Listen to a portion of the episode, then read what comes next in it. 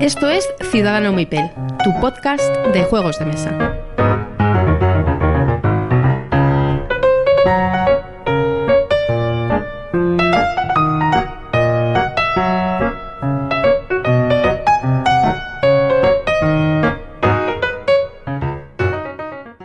Hola y bienvenidos a Ciudadano Mipel. Buenas tardes, Miguel. Hola jóvenes, aquí estamos una vez más. Y hoy estamos aquí en Reino del Norte, un día más grabando en sus instalaciones, pero no estamos solos. Hoy nos hemos traído a un groñar de cabecera. Hoy hemos traído a Fran. Hola Fran, buenas tardes. Hola chicos, ¿qué tal? Porque como os dijimos en Twitter, hoy hemos venido guerreros y hoy vamos a hablar de Wargame y Wargames. Así que prepararos, poneros el casco, el chaleco antibalas y meteros debajo del tanque. Pero de antes de eso, este es el programa aniversario, ¿no? Ayer cumplimos un año. Efectivamente, 11 de noviembre Del 2017 es cuando del empezamos. 2017 empezamos con, con esta aventura. Y como os dijimos, íbamos a hacer un sorteo, que hemos estado recibiendo mogollón de correos y mogollón de participaciones, nada más y nada menos que 89. Y el juego que ha salido ha sido Brass, quizá un poco de hype del último capítulo. Sí, bueno, del último capítulo del, del, del Kickstarter. El Brass que estaba ahí fuera del, Del radar de la del gente, radar, sí. sí, sí, y ahora es de los más solicitados. Bueno, pues antes de empezar el programa hemos hecho aquí el sorteo ante notario y nuestro ganador es Raúl Carmona, que nos pedía una agrícola pero se va a llevar un Brass. bueno, que tampoco está mal, ¿no? Así que nada, nos pondremos en contacto con él y ya acordaremos cómo enviarle el juego y todo lo demás. Ante todo, daros muchas gracias a todos los que habéis participado. Eh, nos ha llenado de alegría leer los correos que nos habéis mandado. Eh, estamos muy, muy contentos. Y el año que viene, a ver si en vez de uno podemos sortear dos. Patrocinadores, estar atentos. Bien, pues vamos a empezar con las noticias, Miguel. Bueno, esta semana viene cargadita de Kickstarters y como, como toda, en todos los programas de ediciones en español de distintos juegos. Que a ti, Fran, los que vienen aquí como no, no te llamarán mucho, ¿no? No, no, la verdad Pero bueno, que no. también le das a euros, ¿no? No solo Sí, Wargames. sí, juego euros, pero... Es, la- pol- es politóxicomano. Lo Soy que politóxico, sí, La verdad que sí.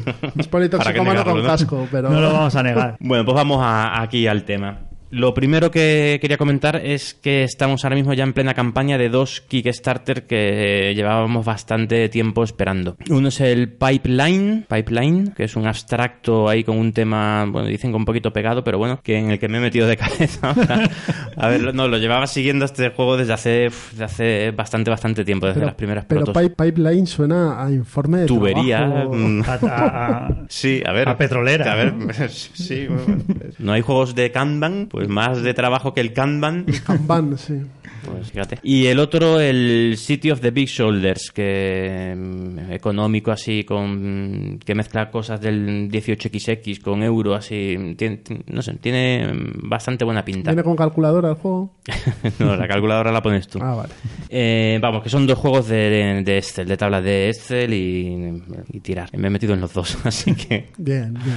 sí, los, los podréis probar. Manteniendo la moderación. Sí, eso es. Tienen muy buena pinta y no son precios prohibitivos. Pues habrá que probarlos. De hecho, me iba a meter en otro otro Kickstarter que aún no ha creo que aún no ha terminado, que es el del BIOS Origins y Pax Transhuma- Transhumanity. No me he metido porque están me ha parecido un precio mm, Ya desorbitado, ya ¿no? insultante. Sobre todo los gastos de envío, 25 euros, dólares los gastos de envío. ¿No eran- ah, 25, yo creía que eran 35, fíjate. 35, yo qué sé, yo lo vi y dije, mira, esto Eso es ya 100 esto pavos, es que ¿no? no me parece ¿Eran ya 100 pavos el Pax Porfiriana, el Neandertal o... No, los tres juntos, Pax Porfiriana, Pax Transhumanity Eso. y BIOS Origins, eran más, eran 129, creo, recordar, los tres juntos. Ah, más gastos de envío. Mira, ya está bien, ya está sol- soltando aquí panoja, pero bueno, pero hasta cierto punto. Sí. Bueno, y vamos ya a las noticias de ediciones en español de juegos, que es lo que se lleva aquí más del 50% siempre de las noticias. Eh, primero el, el Azul 2, que es el, el de Sintra. El de los No cristales sé cómo de se llama, ¿no?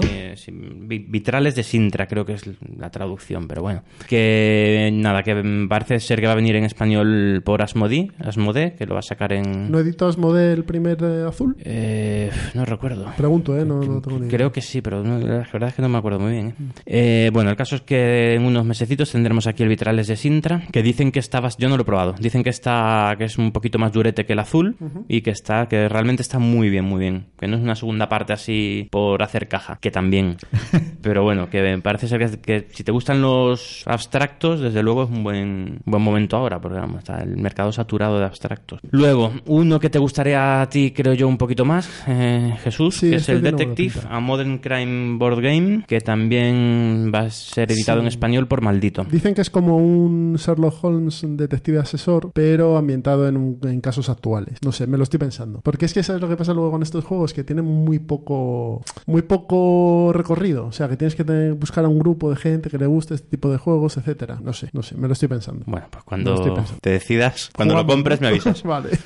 Bueno, y por último el Ions End, que también será editado en español por SD Games. Pues este sí que me parece de lo que has comentado que es el bombazo. Porque ¿Sí? cuando salió lo pusieron muy bien, es un deck building, te enfrentas contra varias criaturas y al final hay una némesis, eres un grupo de magos y demás. Y, y este sí que tenía yo ganas de, de probarlo. Tenía mucho texto en inglés y demás y en principio me daba un poco de pereza, pero si ahora lo sacan en español y para mucha gente que no le mola estar otra maquetando o tiene algún problema o no, le, o no sabe inglés directamente, creo que sí que es, un, es una buena traducción y un buen producto. Muy bien, pues nada, puesto ahí en, en el radar. Fenomenal. Pues Ionsen, Ionsen sí que sí que creo que merece la pena. Muy bien, muy bien. Y de noticias así no tengo nada, Pues ya está nada bien. más. Muy buenas noticias las que nos Dentro de nada empezaremos a hablar de todos los juegos que están que llegan ahora en noviembre y diciembre de Essen. La que son, segunda oleada, son unos, ¿no? cuen- unos cuantos, llegan Sí. ahora. Ahora- Sí. Bueno, han llegado ya, este año además ha habido muchos que han llegado antes, que Sí, sí. Antes y en castellano, como En el castellano.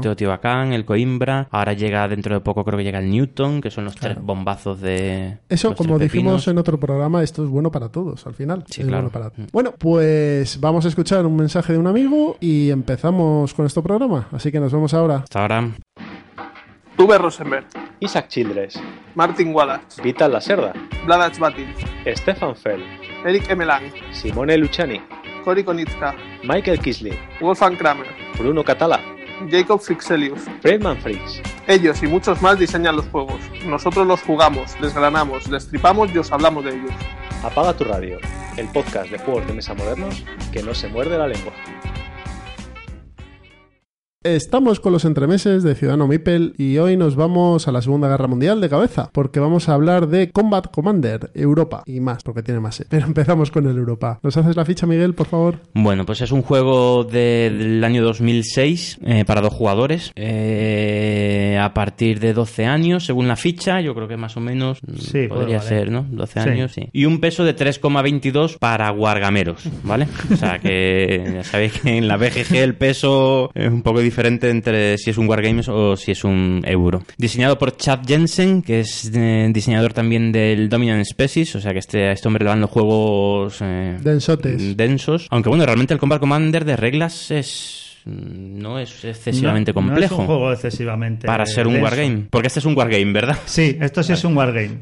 Atención. Vale, noticia. bueno, pues eso, dos jugadores, no tiene modo solitario, aunque yo lo he jugado muchísimas veces en modo solitario, ya luego Hay- lo comentaré. Hay en la BGG, yo encontré un canadiense que ha montado un sistema para jugar en solitario. Sí, algo le he leído en Punto de Victoria, a sí. que no sé si tira de ese mismo de esa misma entrada de la y BGG. no va mal, yo lo he probado. Lo probé hace poco. Sí, que es descartándose, ¿verdad? Continuamente Sí, descartándote es- cartas y robando eh, para ver si... Te vas descartando cartas para que en realidad no sepas qué mano tiene el otro. Muy bien, Y, no- y funciona.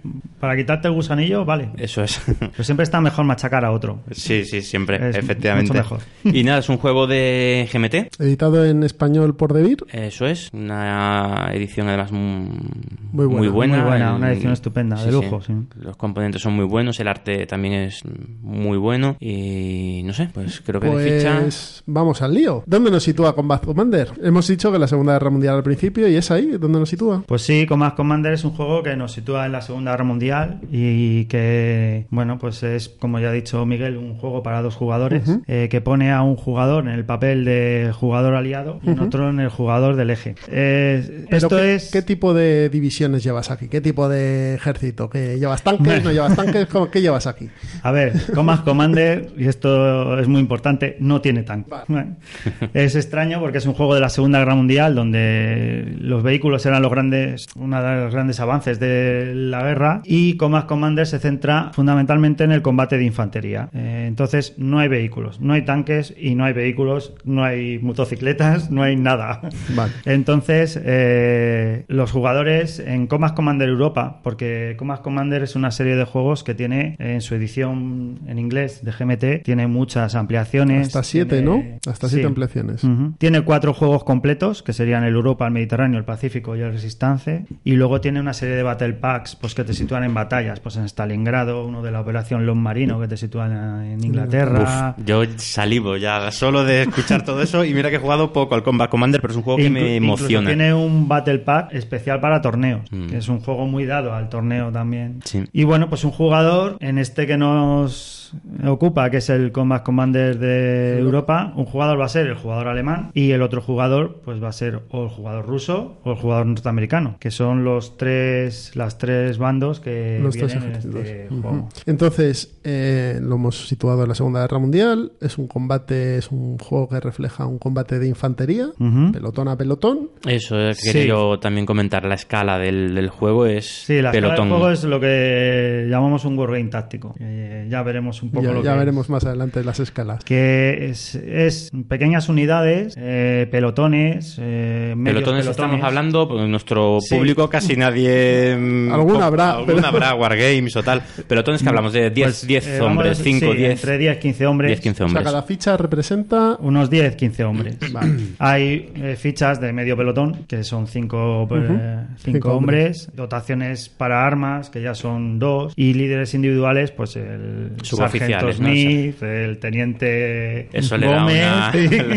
y, y Eso está muy demás. bien, que le da un... es muy peliculero, es muy cinematográfico. Y ¿no? Este tiene lugar pues en espacios muy pequeños. Una pequeña aldea, un cruce de caminos, un cruce de calles. Ujú. Son mapa- Es, eh, mapas que representan un territorio o un terreno muy, Muy pequeño, pequeño. donde se desarrollan las, las acciones. ¿no? Sí, son encuentros de combate cercano. El, casa por casa o hilera de árboles por hilera de árboles. Muy bien. Y ahora viene lo importante. ¿Cuál es la mecánica de este juego? Bueno. Porque los wargames, luego hablaremos de tipos de wargames y demás, pero ¿cuál es la mecánica específica de, de Combat Commander? Pues Command Commander es lo que llamamos un card driven. Un card driven es un juego que está gestionado por un mazo de cartas. Eh, ¿Qué ocurre con estos juegos? Pues que el jugador está más limitado a la mano que tenga. En concreto, Command Commander, cada bando va a disponer de una baraja de cartas donde las acciones, las órdenes y todo lo que el jugador puede hacer está también muy medido de acuerdo al bando que lleve. Vale. O sea, cada, cada, eh, los alemanes tienen su propio eh, mazo con cartas Sí. totalmente diferentes de los rusos y de los eh, americanos. Eh, Para que te hagas una idea, eh, por ejemplo, el jugador norteamericano tiene más cartas de fuego, más cartas de artillería, de petición de artillería, mientras el jugador alemán tiene más cartas de mando, eh, en el sentido de que mm, para recuperar su sus unidades, para obligar a huir al contrario. Y bueno, son pequeñas diferencias, pero que po- un poco eh, Simulan la- simulan la la estrategia de cada bando o, o, digamos el punto fuerte de cada bando en, en este tipo de simulación de combates. O Vamos. sea, la forma de pelear que tienen tanto los soviéticos como los alemanes como los americanos. ¿no? Exactamente. Los soviéticos, pues al choque, ya sabes, tú lo Cuanto- sabes bien. Cuanto más gente, mejor. Exactamente. Y eso, estos tres mazos en el de Europa. Supongo que en el del Mediterráneo, pues a lo mejor trae también italianos, la- trae... efectivamente. Ya el Mediterráneo trae italianos y británicos. El del Pacífico, pues ya trae marines y japoneses. Y el de Resistance, pues es un eh, es una especie de partisanos y ese tipo de jugadores.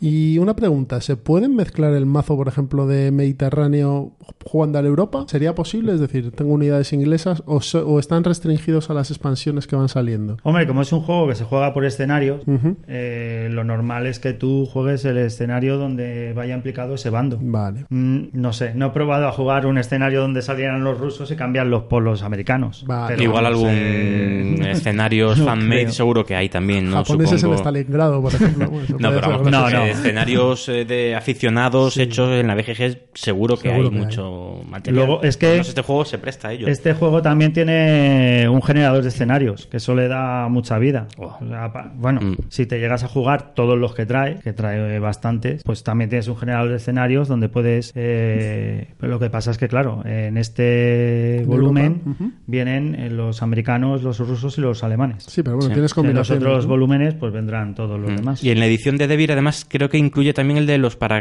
paracaidistas, Sí, ¿no? La edición de Vir incluye un módulo, uno de estos Battle Packs, que es el de paracaidistas, efectivamente. Bueno. que son unos escenarios adicionales, unidades adicionales y que le dan también una vidilla. También, de todos modos, bueno, ah, ya lo hablaremos más adelante hoy en el, pro- en el programa, pero esto es un juego súper. eh, mm, eh, o sea, con una rejugabilidad brutal, porque cada partida es absolutamente. eh, jugando el mismo escenario, con los mismos. Sí. O sea, manejando al mismo, el mismo bando, juegas dos partidas seguidas y son totalmente diferentes. Claro, es que la, la dinámica del juego hace que ocurran muchas cosas que no están planeadas y que eventos, eh, francotiradores, aparición de unidades que no estaban ahí. Entonces, eh, como cada mano es distinta, no vas a, a hacer dos turnos iguales, por Claro. mucho que te propongas, sería bastante complicado. O sea, es que a nivel táctico la guerra era así, el combate era así, ¿no? O sea, a nivel estratégico podías controlar más la guerra, pero a nivel táctico, Ya. a escala táctica. Sí, yo...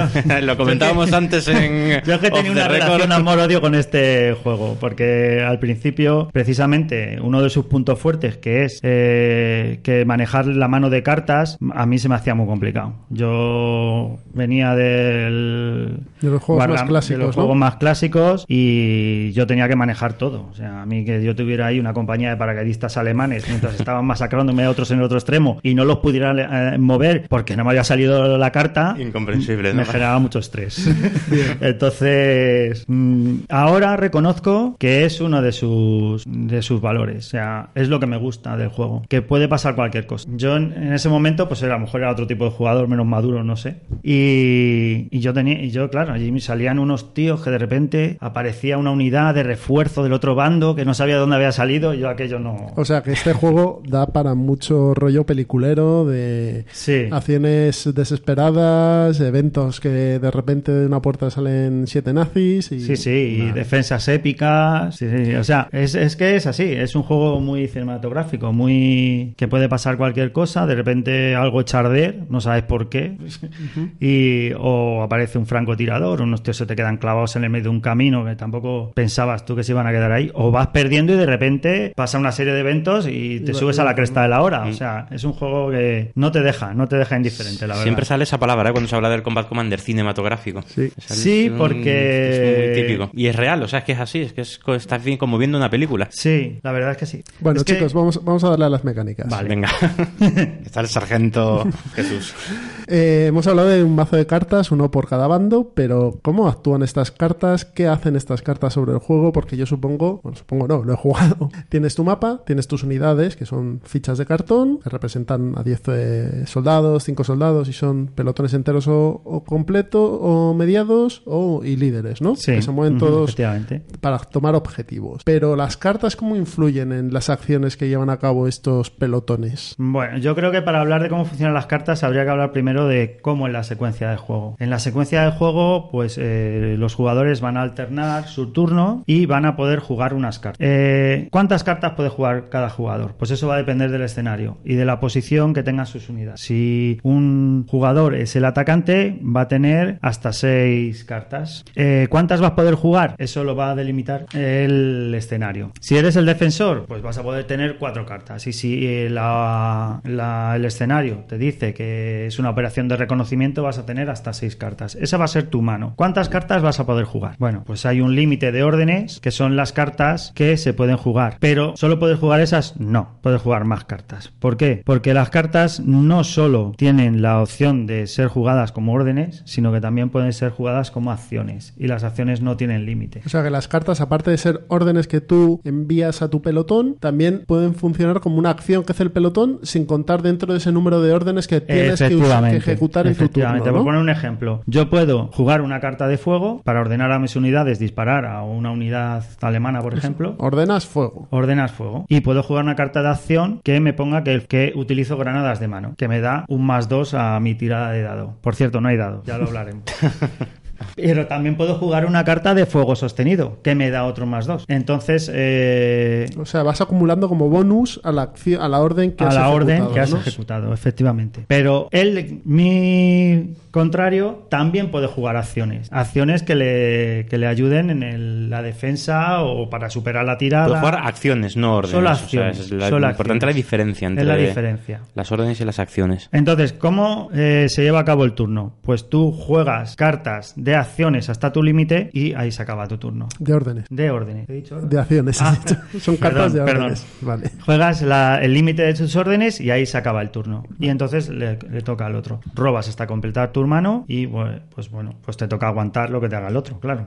Eh, aún así es un juego en el que hay interacción. No solo actúa un jugador, sino que a lo mejor el otro se mueve y tú le puedes disparar mientras se mueve, o le puedes poner unas alambradas porque tienes una carta de alambradas, o de minas, o... O incluso, como has dicho antes, puedes cortar la acción del, de- o la orden La en orden, este la caso. orden. Puedes cortar la orden del, del contrario eh, jugando Con una una acción. acción. ¿no? Efectivamente, eso es. Como por ejemplo eso, la más típica es la del movimiento, cuando uno se Sí, la mueve. la más típica es que el fuego Lo de haces con miedo, moviendo de hexágono en hexágono, Sí. por si el otro, eh, Pues el otro tiene, esa, una- carta esa carta, y te puede disparar. que es uno de los momentos ahí tensos de, de la partida, ¿no? Del Sí, movimiento. es de los peores momentos. Voy a cruzar este. Voy a cruzar este- la calle. ¿Tendrá la carta o no la tendrá? Siempre la tiene.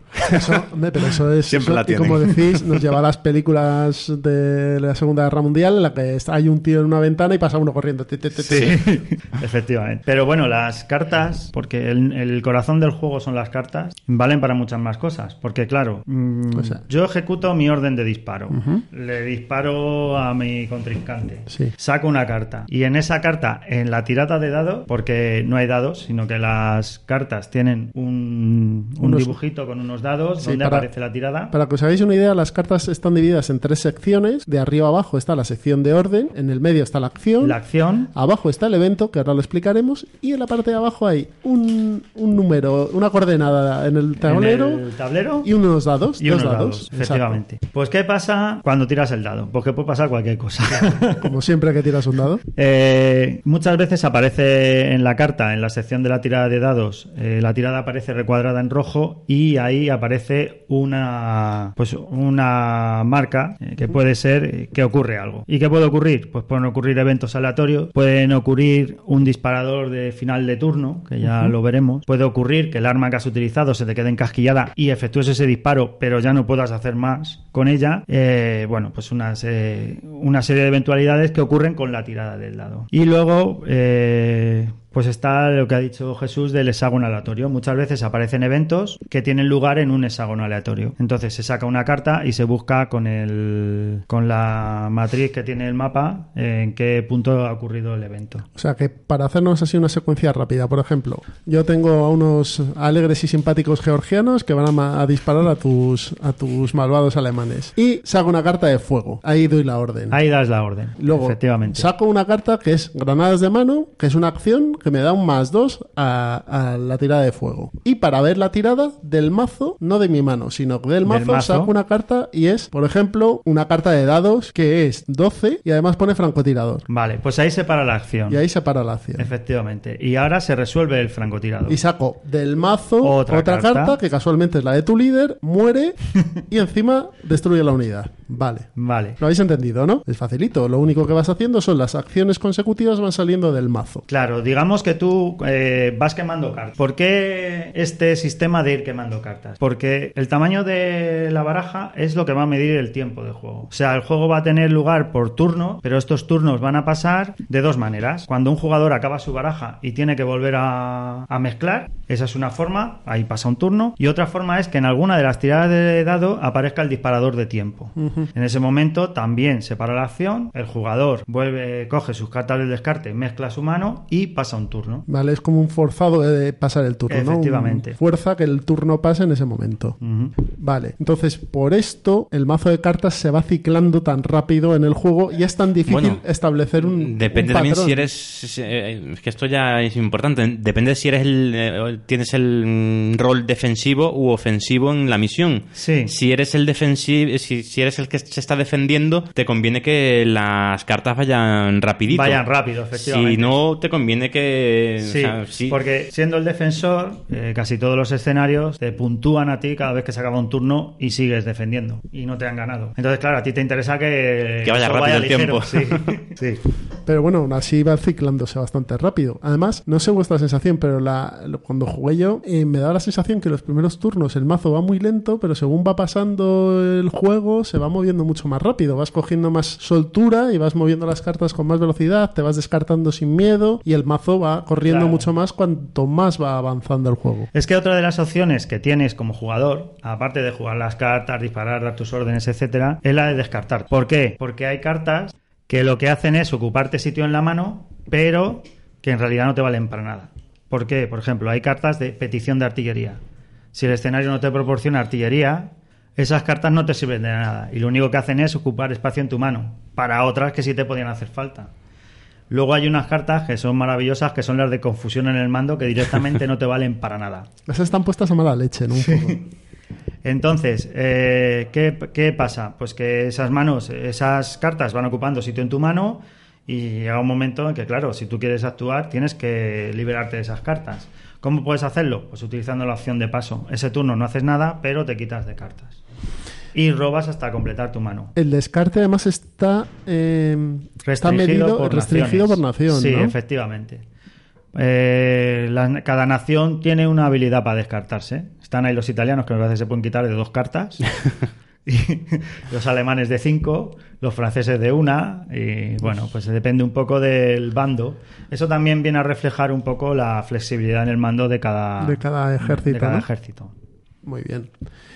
Pues ya hemos dado un repaso bueno a, a las cartas, a las mecánicas, pero nos falta lo más importante. ¿Cómo se gana esto?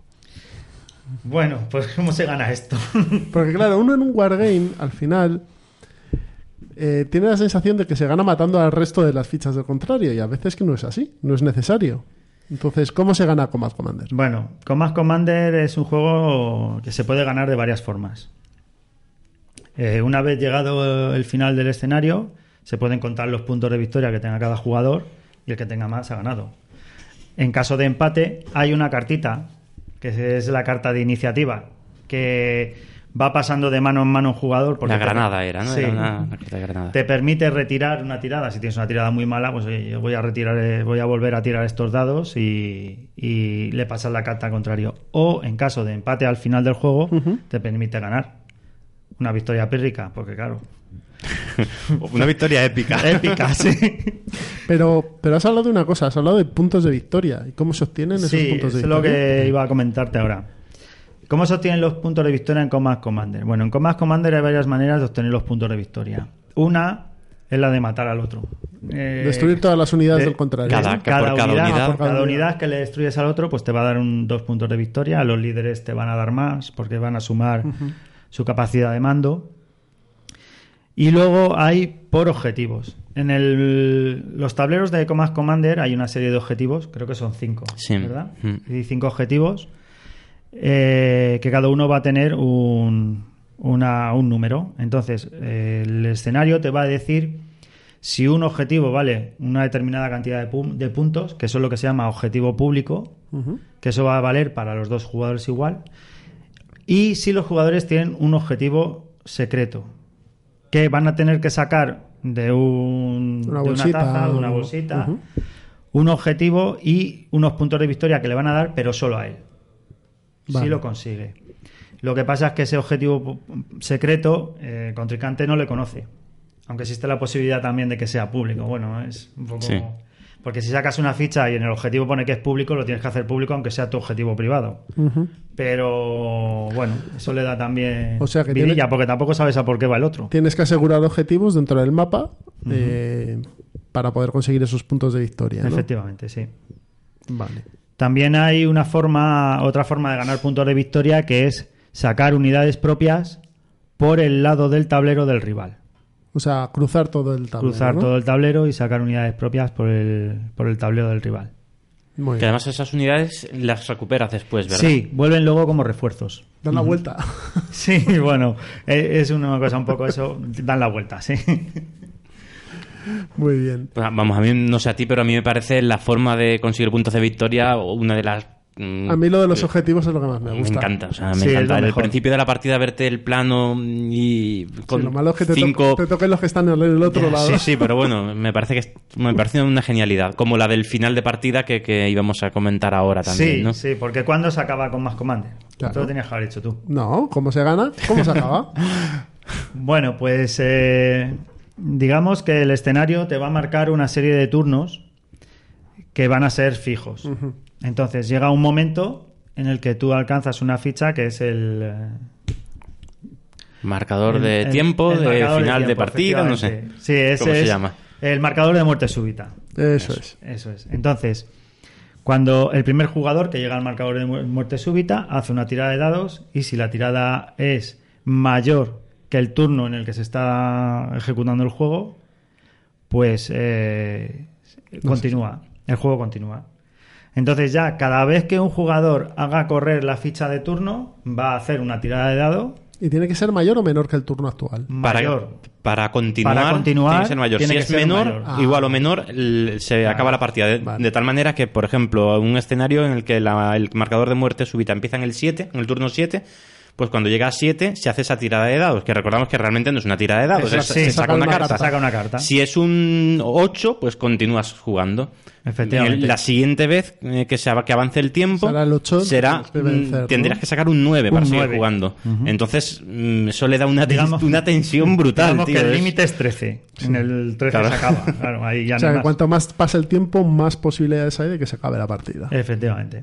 Y es- eso da momentos súper épicos de decir, venga, vamos a seguir, venga, vamos a seguir. corre. toma esa granja, venga, toma la granja. Muy bien. Bueno, hemos hablado antes de los packs que tenía Combat Commander. ¿Y Sí. cuáles son? Porque el que está editado en español es el Europa. eh, no tiene pinta de que De Beer vaya a editar más, No, no tiene pinta. porque ¿no? este juego en ventas ha ido justito. Pero en inglés, a los que os animéis, ahí tenéis bastantes, bastantes escenarios y bastante Battle Pack que, que ha editado GMT. Entonces, aparte del Europa, que es el que hemos hablado, ¿cuáles más hay? Pues mira, como juegos así completos, eh, pues tenemos el Mediterráneo, que incluye ya a los británicos y a los italianos. El Command Commander Pacífico, que ese sí es un juego que no necesitas más. O sea, el Command Commander Pacífico es un juego totalmente independiente. Porque O sea, para el Mediterráneo sí que necesitas la caja del Europa. Sí, porque necesitas los alemanes, Vale. el bando alemán. Y luego está la del Resistance, que también necesitas los otros los otros juegos. O sea, para- e- eso sí que son expansiones del juego Combat Commander Europa, Sí. pero Pacífico es un juego en sí mismo. El Pacífico es un juego en sí mismo. Y los otros serían expansiones de caja grande, para De caja entendernos. grande, efectivamente, eso O es. sea que tenemos Europa, Mediterráneo, Pacífico, Resistencia. En caja grande. En caja grande son cuatro, contando el Europa. Pero también hay en caja pequeña, que uno de ellos es el que viene en esta edición, que es el El Paracaidistas. el paracaidistas, Sí. Luego tenemos el, el Stalingrad. que es la eh, batalla de la Stalingrado, Stalingrado. El Normandy. que es no- el, el el Nor- Overlord, la ¿no? batalla de Overlord, o sea, la operación Overlord. El Nueva Guinea, que es una expansión para el Pacífico. Sí. Eh, la caída del oeste, que es donde vienen los franceses, y eh, está en 1940, Ese, ese sí que tiene que ser divertido. y con los franceses. Pegar a los Sí, una franceses. risa.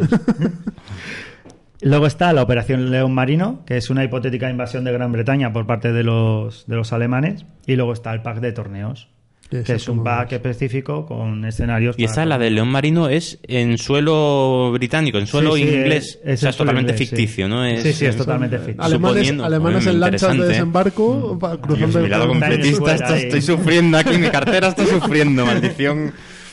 Todas estas expansiones eh, comentas que, que no están en castellano, est- están en inglés, pero es un inglés. inglés. Es verdad que el, el- el juego tiene mucho texto, mucho y Sí. además hay frases que no son sencillas, hay frases que, Es bueno, que cuesta es- un poco. Esto es un wargame. Si estuviese Sí. bien escrito, no Pero- wargame. Pero, vale, es, no es un inglés sencillo, pero es muy repetitivo. Es decir, las Sí. cartas enseguida, en cuanto le has echado dos vistazos, ya te las conoces todas. No, es. Y- y las no hay que tenerle miedo. Al principio, cuando, cuando juegas, te lees toda la carta. Porque, claro, dices, joder, acciones, granadas de Ah, humo, bueno, esto que hace, pues, pues tal, ¿no? Cuando te muevas, el otro sí te dispara, tal. Sí. Bueno, pero claro, cuando ya has jugado un par de partidas, tú ves la carta y ves granadas de humo, fuego sostenido. Y ya sabes lo que hace. sabes el efecto, ¿no? Hmm. Eso también es una cosa que es buena para el que está empezando, porque no tiene que memorizar todas las órdenes ni todas las acciones, sino que ya viendo la carta ya ve lo que le va, lo que va a ocurrir si la juega.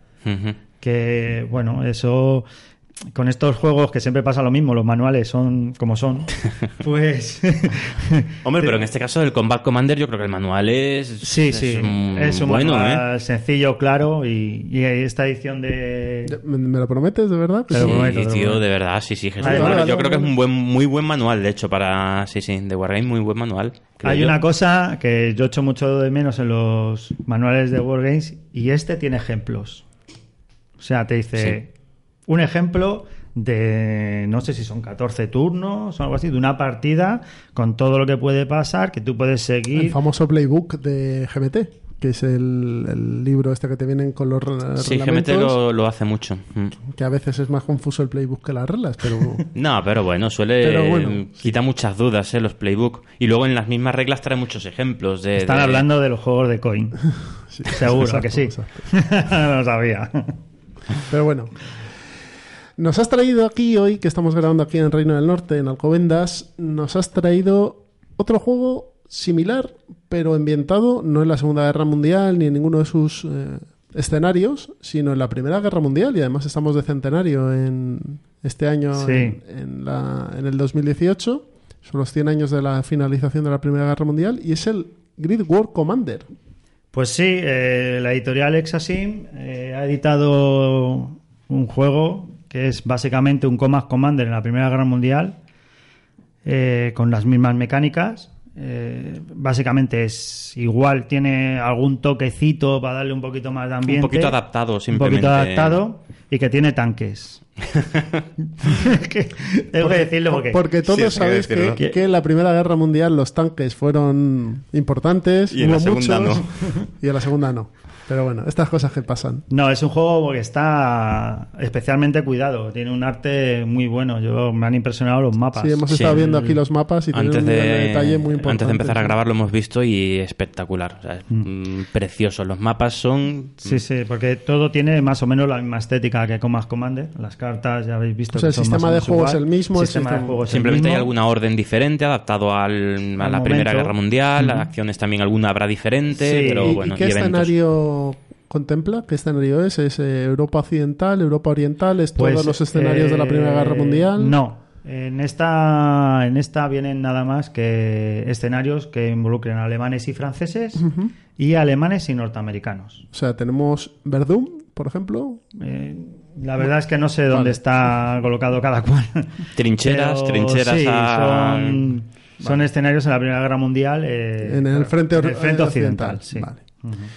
Bueno, pues ya sabéis, Great, Wa- Great War Commander. Si Calentito, os, calentito. Si os ha Sí, interesado sí, Combat Commander y, y os gusta la Primera Guerra Mundial, pues tenéis ya la opción de. Porque esta salió hace poco, ¿no? Muy poquito. Pues tenéis la opción de jugar el mismo sistema en la Primera Guerra Mundial. Bien, pues vamos a tomarnos un café y ahora volvemos eh, con la charleta. Así que hasta ahora. Hasta ahora.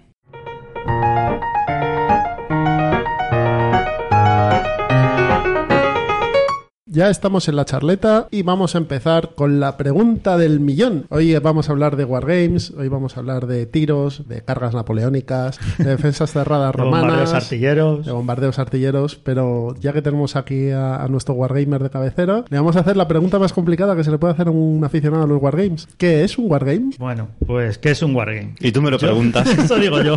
Bueno, yo os voy a dar mi definición de wargame, ¿vale? Lo que yo creo que es un wargame. Muy bien. Bueno, pues un wargame tiene que ser un juego que simule un conflicto bélico entre los dos jugadores. Y que a la vez, pues el juego debe contener una cierta simulación tanto de la organización militar como de las distintas unidades que participan o digamos de las filosofías y las estrategias que va a tener cada bando a la hora de hacer la guerra. Porque en realidad es un juego de guerra. Es lo que tiene el wargame es que es un juego de enfrentamiento absoluto. O sea, aquí no hay, pues bueno, venga, yo tal, me llevo en contigo, no. Aquí vas. No hay negociación. va, no hay negociación. Por eso eh, creo que para que un, un juego sea un wargame Todas las mecánicas, las reglas, eh, todo debe ir enfocado al, final, al resultado final que es el combate entre los jugadores. Vale. Eso es lo que yo creo que es un Wargame. Muy bien, pues cuando empezamos a hablar de Wargames, empezamos a oír ciertas definiciones de esos señores calvos con gafas y barbas que se sientan en el fondo de vuestra asociación y, nos- y os miran con mala cara. No, nos miran con mala cara y eso a nosotros porque no nos reímos ni... Eso es.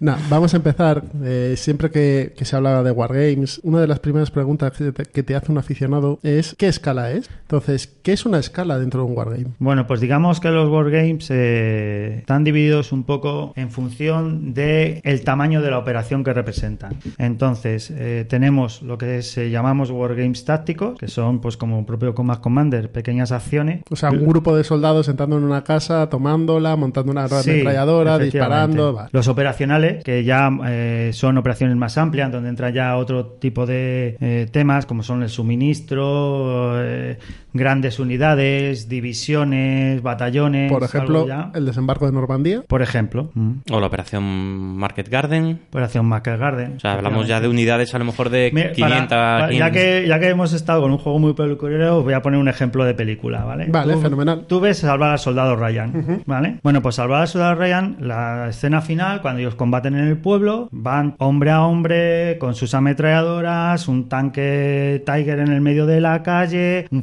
francotirador en el campanario. Eso sería un táctico, ¿vale? Vale. ¿Qué sería el juego operacional? El juego operacional sería el desembarco en Normandía. Toda la operación de Normandía con tus paracaidistas, tus tíos desembarcando, tu flota, Logística. tus cazas, eh, tus divisiones Panzer. Eso sería un juego operacional, pero circunscrito a lo que sería la operación Overlord o a toda la campaña de Francia o algo así.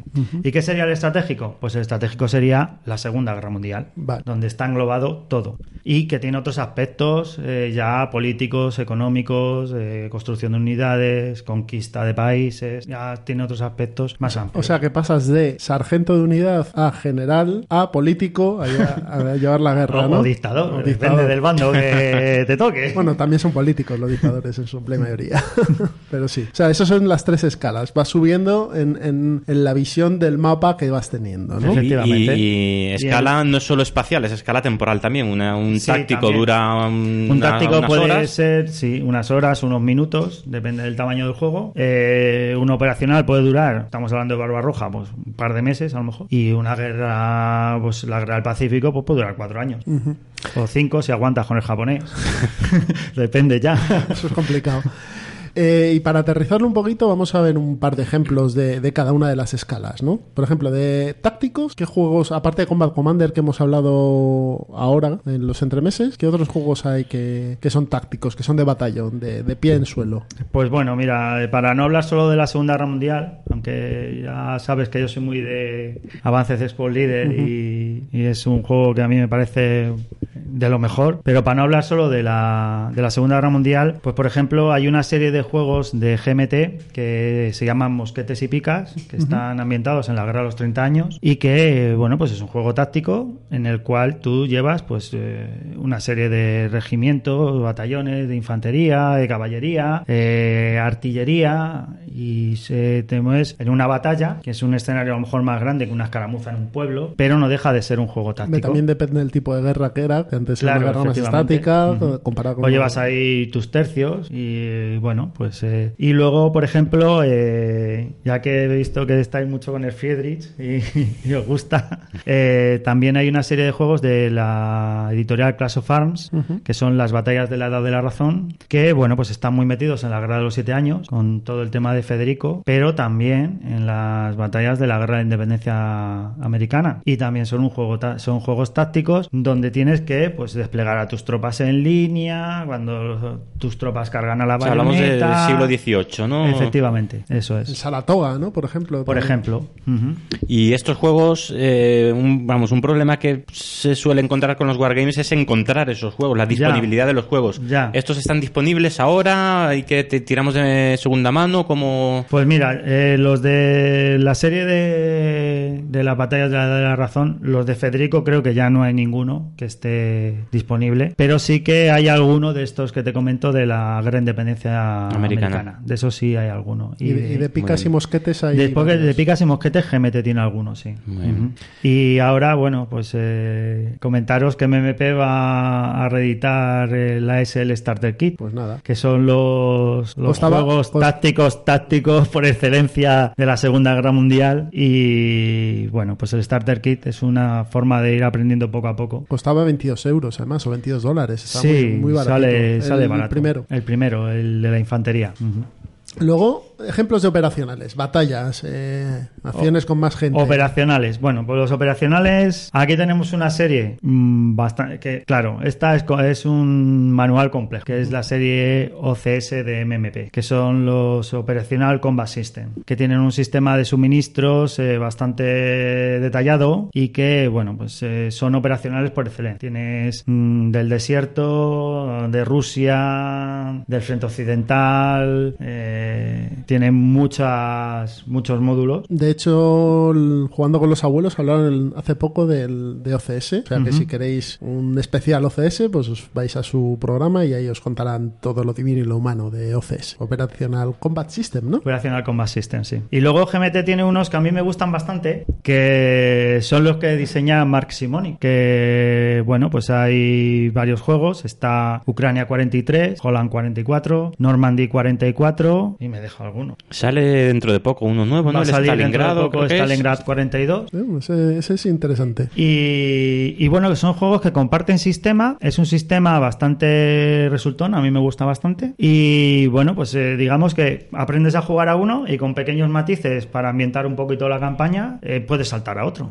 No Y saltando de otra ambientación diferente, creo que Silver Bayonet, que es, eh, está ambientado en la guerra del Vietnam, también entraría dentro de esta escala, ¿no? ¿Sería operacional? Silver Bayonet es que es, es un juego muy táctico porque las unidades son compañías y yo creo que es eh, Está a medias, está- ¿no? sí está medio camino Vale. está medio camino porque en realidad se trata de una operación que se lanzó contra contra el ejército de Vietnam del Norte por parte de los americanos pero claro el espacio es muy reducido yo casi lo englobaría más como táctico que como operacional Y nos faltan los grandes. eh, los Bueno, y, estratégicos eh, más ejemplos de, de operacionales ambientados En fuera de otras la... épocas, sí. En otras épocas En otras algunos? épocas, pues mira, yo hay unos eh, que me gustan mucho, porque yo soy muy de napoleónico, y me gustan mucho los juegos que, que edita Zucker. Es un diseñador de... tiene una editorial que se llama OSG, Operational Studies Group, y bueno, pues tiene las campañas de Napoleón, eh, tiene dos, digamos que tiene dos vertientes. Tiene unos más operacionales, como pueden ser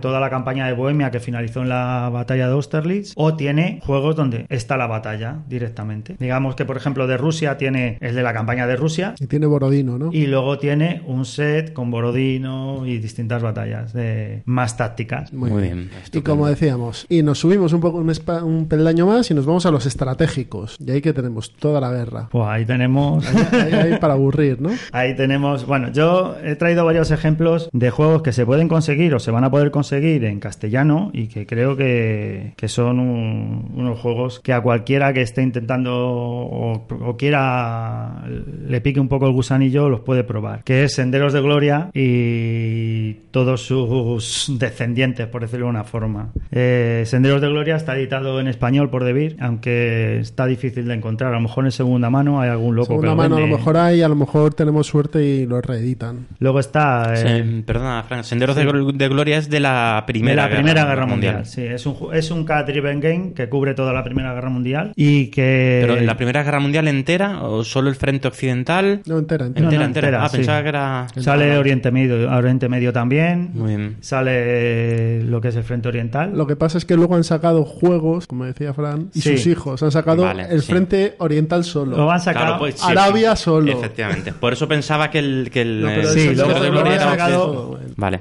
El operacional. Por decir, ¿ves? Ahora ya podríamos hablar de ello, que sería solo el frente de este, que se llama Illusion of Glory. Illusions of Glory salió el año pasado, creo. Salió el año pasado y luego hay uno de Oriente Medio.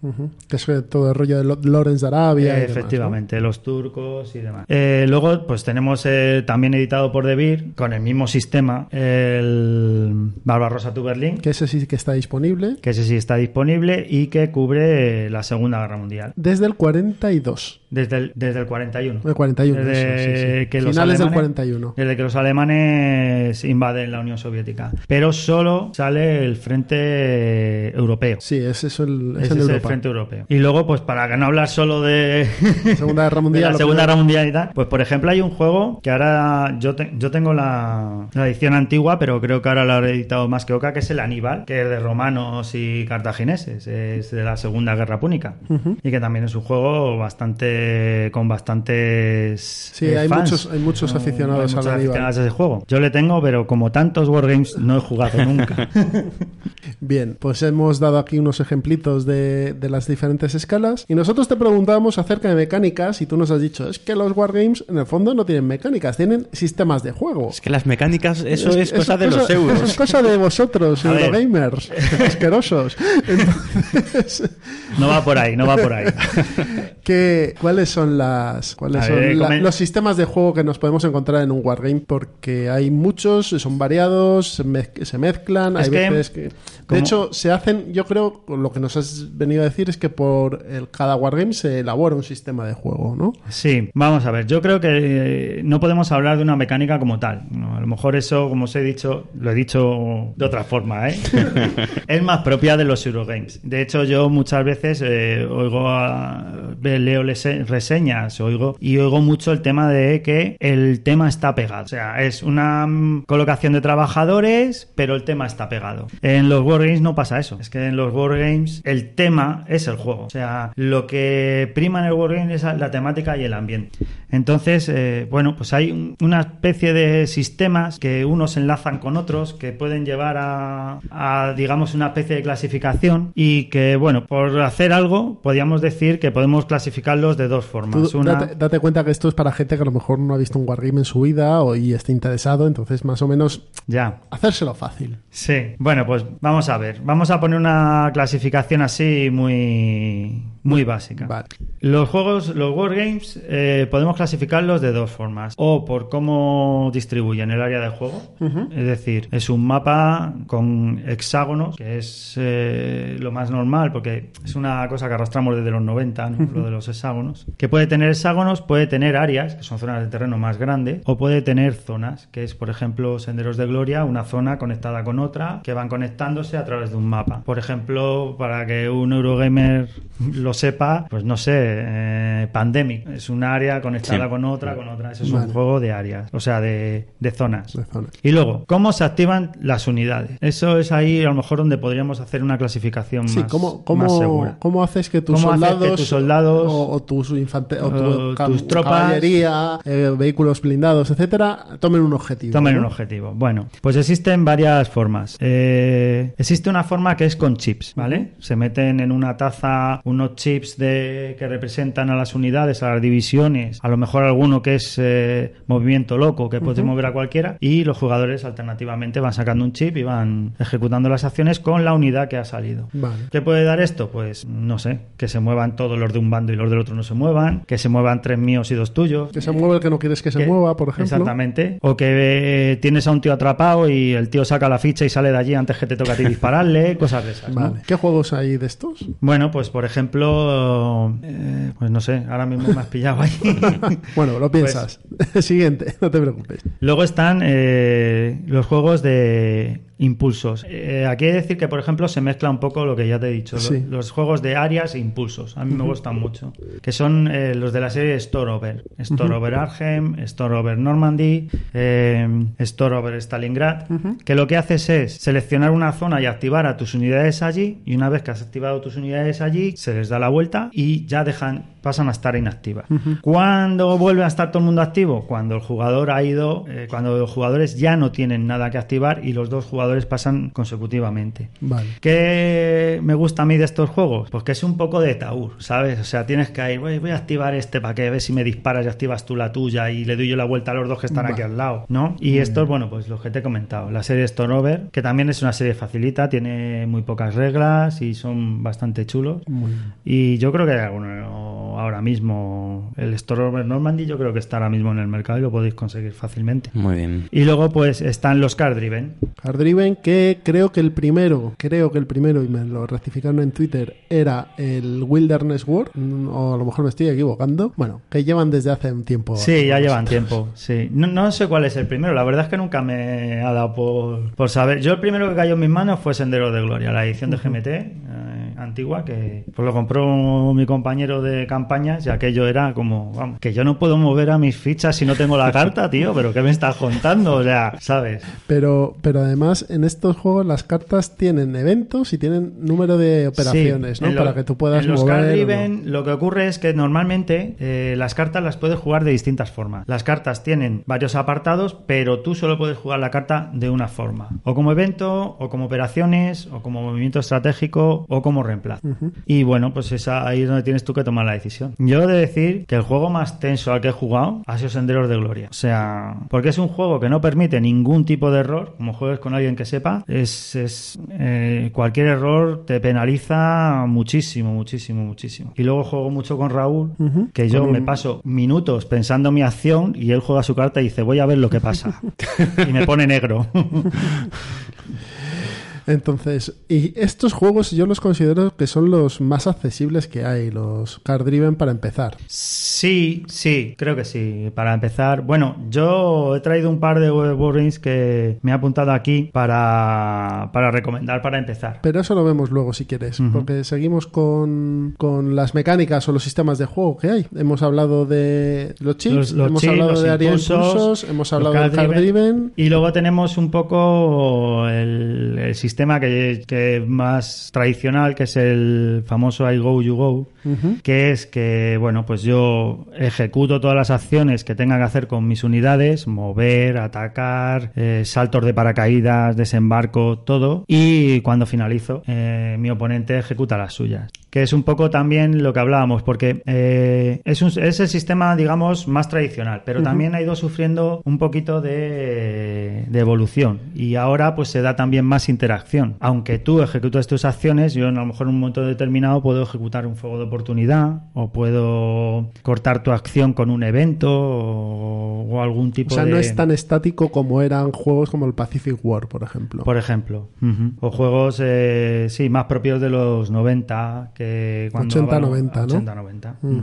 ¿Algún sistema de juego más que hayas visto que nos quieras comentar o los englobamos aquí en, en Yo creo que los podemos englobar aquí, porque Vale. como ya te he dicho, muchas veces un juego muchas veces no tiene una mecánica Sí, que única. tiene varios sistemas de juego diferentes Tiene varios sistemas de juego. Puede ser un Go You Go, pero en el cual tengas que sacar un chip y el otro te pueda, o sea que ah, existe mucha mezcla. Muy bien. Pues ya sabéis, chicos, sistemas de juegos complicados, no, sistemas de juegos variados y que se pueden intercambiar con ellos. Por ejemplo, yo estuve jugando hace poco Empire of the Sun, que es un card driven, pero también tiene impulsos, pero también, o sea, que tiene, es un poco mezclado, Claro. variado. Eh, hemos hablado de escalas, hemos hablado de sistemas de juego, pues creo que lo que nos queda es hablar de con qué wargame empezaría una persona que nunca ha jugado un wargame. Bueno, pues yo tengo aquí varios candidatos que me he buscado. un poco pensando en una persona que no haya jugado nunca a un Wargame, ¿vale? Uno es la serie de Conflict of Heroes que lo editó inicialmente Academy Games, Sí. que tiene varios, varios juegos. Uno está editado por Devir en español, que es El Oso Despierta, que va de la Operación Barbarroja en 1941. Y el otro está editado más recientemente por Más que Oca, que es el Guadalcanal, que va pues, de la Operación de Guadalcanal entre los marines, eh, la infantería sí. americana y los Que japoneses. se lió fin allí, sí. Es un juego táctico que siempre parece que eh, da menos miedo, ¿no? Porque, bueno, pues eh, es más visual. Y que tiene una cosa muy buena y por eso lo he traído aquí. Y es que el sistema de aprendizaje es secuencial. Es decir, tú coges las reglas, te lees dos hojas y puedes jugar el primer escenario. Eh, ¿Te gusta? Pues te lees las dos siguientes y ya le metes ahí los O sea que tiene un tutorial incluido en, la, en, la- en el aprendizaje. No es tanto reglas, un ¿no? tutorial como que con pocas reglas ya puedes empezar a jugar. No tienes que leerte todo el libreto de reglas, sino que lees un par de hojas, la infantería, el disparo, el movimiento y ya tienes para jugar un escenario. ¿Que quieres incluir más cosas? Pues ya te vas leyendo más y entonces pues ya empiezan los morteros, las armas de apoyo, todo ese tipo de cosas que van enriqueciendo el juego, pero que también lo van complicando, claro, Vale. porque son más reglas. Y está en español, como nos has dicho, Está en por español, Devir sí. y por Masqueoka, ¿no? Sí. Dos diferentes. Operación Barbarroja con, con uy, de Berlín iba a decir. Con Devir y Guadalcanal con Masqueoka. Sí. Muy bien. Y que además creo que eh, está próximo a editarse o- un tercero. Ujú. En español también. En español también, por más que Oca, que va a versar sobre la, la batalla de Kursk, De curso, la de los tanques. la de los tanques. Muy bien. ¿Cuál más? Luego he traído uno que este. Alguno me mata. si lo. Alguno y ya vamos a empezar con lo que. Esto no es un wargame. Sí, Que no alguno lo me va a matar. escuchen. Es que está ahí muy, eh, está ahí muy en la frontera, mucho, muy, muy en la frontera. ¿Cuál es? Es el 1775, la Guerra de la Independencia. Vale. Es un juego de 2 a 4 jugadores, ¿vale? Podemos jugar 4, en el cual un bando va a coger el papel de los rebeldes, el ejército continental y la milicia continental, y el otro va a coger el papel de la ingleses, ¿no? milicia realista y de los casacas rojas. Hay también indios, pero esos van con el que primero que los pilla, ¿vale? No, no hay, no, no tienen mando. ¿Este juego es de bloques? ¿Un casual? Es de cubitos. Es de cubitos. Por eso te digo que. Vale, que vale, vale. Es de cubitos. Entonces, cada jugador va a llevar, va a tener un mazo de cartas con el cual va a activar a sus unidades. Los cubitos representan ejércitos, los de color más sólido, o sea, los, de, los rojos y los azules representan las unidades eh, regulares, las blancas y las amarillas, los blancos y los amarillos, las, las milicias, y los verdes van a ser los, los indios. Entonces, a mí me parece un juego curioso, porque no hay una distinción entre unidades, pero sí que es verdad que las cartas tienen eventos y tienen movimientos, incluso navales, de, que, que- que le dan un poquillo de sabor a cada bando, ¿no? Y luego, depende de las- la cantidad de cubos que tengas, pues vas a tirar una serie de dados y depende de la calidad de los cubitos que tengas, van a ser unos dados o Vale. Luego tiene un sistema, mira, aquí tiene un sistema entre comillas de chip de activación porque tú metes a los cuatro bandos en una bolsa, sacas el dado del color que corresponde y ese es el, dado, el jugador activo. De dos a cuatro jugadores, porque un jugador puede jugar con los dos británicos, con el- los dos jugadores británicos y el otro con los dos jugadores rebeldes, o cuatro jugadores porque cada uno puede jugar con su facción. Aunque la victoria es, Es compartida, ¿no? es compartida, sí. Y, ¿Y este está encontrable en español? ¿Se edita en sí, español? lo Sí. han editado en español más que Oca. Más que Oca, ¿no? Sí, y creo que todavía está se puede adquirir. Muy bien. 1775, yo no lo había oído este, la guerra de No, independencia de tampoco. Estados Unidos. Pues Pero eso. apuntado queda así. Sí, mira, este para el plan malvado. Muy bien. Sí, pero tiene cubitos, sí. A ver, No me ¿cuál- digas lo de los cubitos que me va a costar, me va a costar. ¿alguno más que tengas ahí? No, yo he venido con estos dos que me parecían dos, buenos, dos juegos interesantes en español y que... Muy bien. Miguel sí que nos ha apuntado aquí un par de Bueno, ellos. yo había apuntado un par de ellos que no son Wargames. Por lo menos Fran va a decir, uno de ellos seguro que no es Wargame. Pero bueno, yo para comenzar, mm, o sea, nivel más básico, más básico, tenía apuntado el Memoir 44, que es un clásico. Sí. Es verdad que simplifica una barbaridad lo que es un combate, pero es muy resultón. un- En una hora has jugado eh, y las sensaciones de combate las, las tienes. Pero si el si Memoir 44 no es un wargame, Command and Colors tampoco lo es. No, no, sé, yo con- creo que Memoir 44 sí lo es. Claro, yo Es creo- el, el segundo sí. es el que creo que no es un Wargame, el que voy a Segundo- decir ahora. Segundo te van a caer palos, que lo sepas. Ya, sí, sí, lo sé, pero bueno. Pero refleje- representa un conflicto armado ¿Es un juego? Sí. ¿eh? ¿Representa un conflicto armado? Sí. Pues situado es un en un marco temporal y espacial. Ya, ya, ya, pues bueno, es un wargame. Es que en estas clasificaciones podemos meter hasta un euro. Tú me dices, Claro. Eclipse. Eclipse es un juego que yo he jugado y yo lo he discutido varias veces y es un euro abocado al enfrentamiento. Al final siempre te pega. Sí. ¿Pero es un wargame? No. Vale. ¿Cuál es el...? Pues el otro de iniciación que tenía ya apuntado es el Sekigahara, que bueno, juego de bloques Sí. y cartas que también se juegan un un par de muy- horitas. muy bonito. Es muy, muy divertido. Es verdad que a lo mejor no o sea, se escapa de lo que estamos viendo aquí hoy, del tipo de juegos que estamos viendo. Pero bueno, como iniciación mm, a esto que es, a, a este tipo de juegos también lo podría incluir. Yo, yo tengo uno. Uno que son dos, pero bueno, es uno porque es el mismo sistema. Ricardo III o Hammer of the Scots. Ah, sí. Ujú. Juegos de bloques. Juegos de bloques. Bloques de madera, aquí no hay fichas de cartón, sino tienes unos bloquecitos de madera con una pegatina en uno de los lados, no ves lo que tiene el contrario, lo cual siempre se puede jugar un poco de bluff. Son juegos de cartas, se activan con Eso cartas. en el mundo wargaming se llama niebla de guerra. Niebla de guerra. Puedes hacer bluffing de guerra. Eh, tienes cartitas para activar a, los, a las unidades con ciertos valores y algunos eventos. Y son juegos muy sencillitos, de reglas muy, muy cortitas y además las partidas se, se- se solucionan rápido porque tienen los bloques son muy grandes, el terreno es pequeño, con lo cual en Eh. 5 o 6 turnos te has terminado una de las campañas. He oído que se va a editar en español. Me ¿Cuál? ha parecido hoy. El Hammer of the Scott. Hammer of the Scots, pues espero que sí. Me parece que sí. Y- no me y- digas y ahora, pero. espero que lo hagan con mejores calidades que Columbia Games. porque, vamos, te cobran una pasta y. Es que la madera cuesta. Sí, sí, sí. No, pesar, pesar. Eso es otra cosa, ¿no? Los wargames son caros. Sí. Muy Vamos, caros. eh, Son muy, muy caros. Bueno, a ver. Son muy caros. Comparado con la media, los wargames están Bueno, un poco la- por encima. para los materiales que traes, eh, que trae quizás sí, porque es Eh, todo sí, troque, el sí, cartón todo es troque, y papel. cartón y papel. Pero el desarrollo que tiene un Es que yo Normandy creo- 44 es mucho mayor que el que Claro, tiene yo- un yo creo Great que- Western Trail, creo yo. Que el Wargame. y la eh, tirada mucho más pequeña, que eso influye muchísimo. Eso sí. Ahí sí que te doy la razón. Es O que sea, yo creo que el Wargame tiene dos cosas, eh, lo que es el juego y el reglamento. Eh, entonces, esos, el desarrollo de esos reglamentos, yo creo que a lo mejor, como has dicho tú, es lo que, lo que encarece Encarece. el producto. ¿no? Bueno, pues esto ha sido nuestro repaso a los wargames. ¿Queréis terminar con algo? Sí, Sí, señor. yo tengo una pregunta a Fran. Dime. ¿Es el, el, el Triumphant Tragedy es un wargame? Yo creo que no es un Wargame. Bien. vale. Durísimas declaraciones. No, pero eh, tengo mis razones. Eh, pienso que es un Wargame porque para Piensas mí... que no es un wargame. A ver, yo siempre hablo de mi, mi- mi opinión personal, no... No, no, está, eso es- A diferencia de cuando estoy sobre un tablero que soy Dios y mando yo, aquí tengo mi opinión. Eh, yo creo que un wargame, en un wargame tiene que tener ya el conflicto servido. O sea, no puedes dar opción aunque un jugador no entre en él. Y creo que eh, Triumphant Tragedy eh, da- puede dar lugar, que a lo mejor no es lo normal, pero puede dar lugar a que no haya un conflicto. O aunque llegue en 1949 y no se haya pegado allí nadie. 45, 45. No, pero creo que tiene más. No, 45, 45. bueno. también 45. O, o el 49, lo que sea, lo que haga falta.